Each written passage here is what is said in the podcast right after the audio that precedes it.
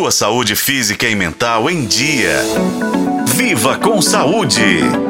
Hoje vamos falar sobre uma tendência que tem se espalhado nas redes sociais: adicionar alecrim ao shampoo. Será que essa receita caseira realmente funciona? Ela pode causar danos aos nossos cabelos e pele? Bem, é comum a gente ver dicas de beleza circulando principalmente no TikTok e uma que ganhou destaque é a ideia de colocar alecrim no shampoo para ter cabelos mais saudáveis. No entanto, uma conversa com o dermatologista Gustavo Martins nos alerta sobre alguns pontos importantes a serem considerados.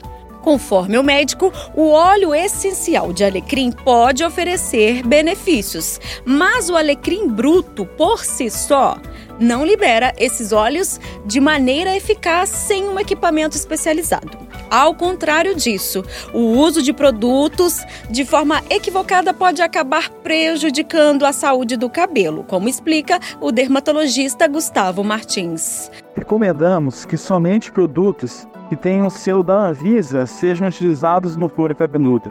Fórmulas caseiras, obtidas por maceração e aplicadas no couro cabeludo, podem gerar dermatose, nada mais é do que uma queimadura no couro cabeludo pela interação né, do produto químico da planta com o sol com o couro cabeludo. A verdade é que o que tem sido compartilhado como a eficácia do alecrim no shampoo pode variar de pessoa para pessoa. Os resultados positivos do uso do produto, por exemplo, podem estar relacionados a outros fatores, como redução do estresse, melhoria na dieta e práticas consistentes de cuidados com o cabelo, incluindo o uso regular de produtos convencionais. Vale lembrar, gente, que a ciência ainda não tem evidências sólidas que respaldem o uso de alecrim no shampoo. Por isso é bom ter cautela ao usar remédios caseiros, que podem ter efeito reverso e agravar a queda de cabelo ou ainda levar